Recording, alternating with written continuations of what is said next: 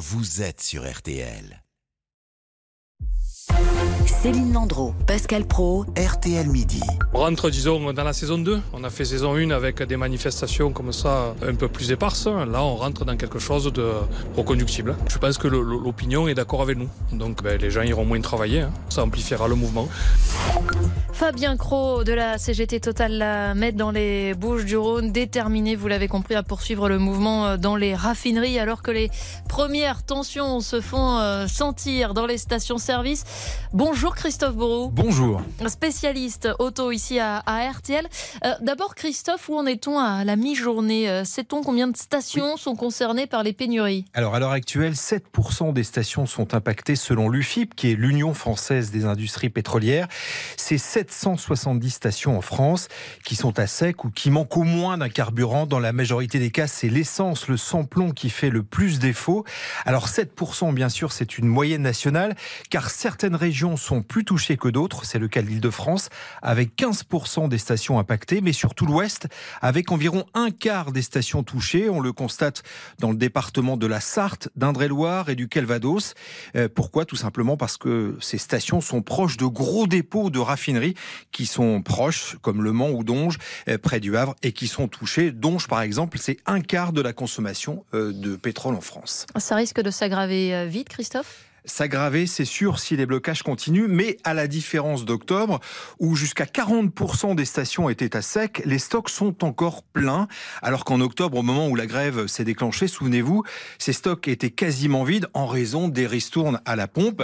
Mais ce qui risque réellement de faire basculer la situation, c'est le comportement des automobilistes, ce qu'on appelle le plein de précaution. On a peur de pas trouver de carburant, donc oui. on se précipite Bah à la oui. pompe. Ça vous parle Pascal? Ah oui, non mais tout le monde fait la même Bah, chose. tout le monde fait la même chose. Rapide calcul, il y a environ 20 millions de véhicules qui roulent chaque jour en France. Si chacun des automobilistes euh, ajoute 10 litres, bah, ça fait une consommation immédiate de 200 millions de litres. C'est quasiment deux fois plus que la consommation euh, quotidienne habituelle.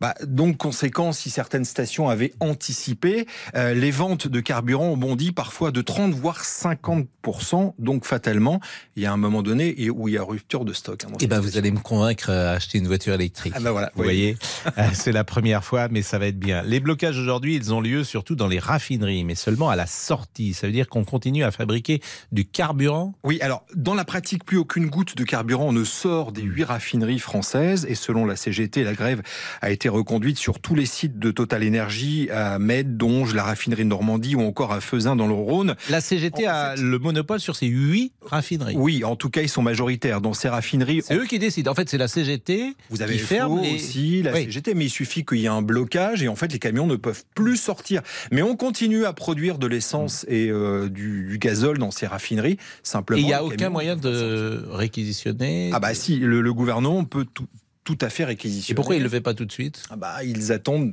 peut-être que des discussions se fassent, mais euh, le, le ministre des Transports a, a menacé, a dit que la réquisition pourrait se faire à l'instar de ce qui s'est passé en octobre, on s'en Il souvient. faut le faire maintenant. Euh, et ça, c'est la décision du gouvernement, ça, c'est pas la mienne. Mais en tout cas, pour l'instant, euh, le gouvernement... Si t'attends qu'il n'y ait plus d'essence pour réquisitionner, il faut peut-être. Ça s'appelle en fait anticiper. Oui, Voilà. mais avec un mouvement euh, plutôt populaire contre la réforme des retraites, ça peut aussi cristalliser un petit peu l'opposition et énerver tout le monde si on réquisitionne tout de suite. J'imagine qu'il y a peut-être de ça dans la réflexion gouvernementale. C'est combien de jours? C'est combien de jours avant qu'on soit tous à sec? Alors, il y a... ça, c'est impossible à dire. Si tout le monde va faire le plein, ça peut aller très très vite. Sinon, c'est plusieurs semaines.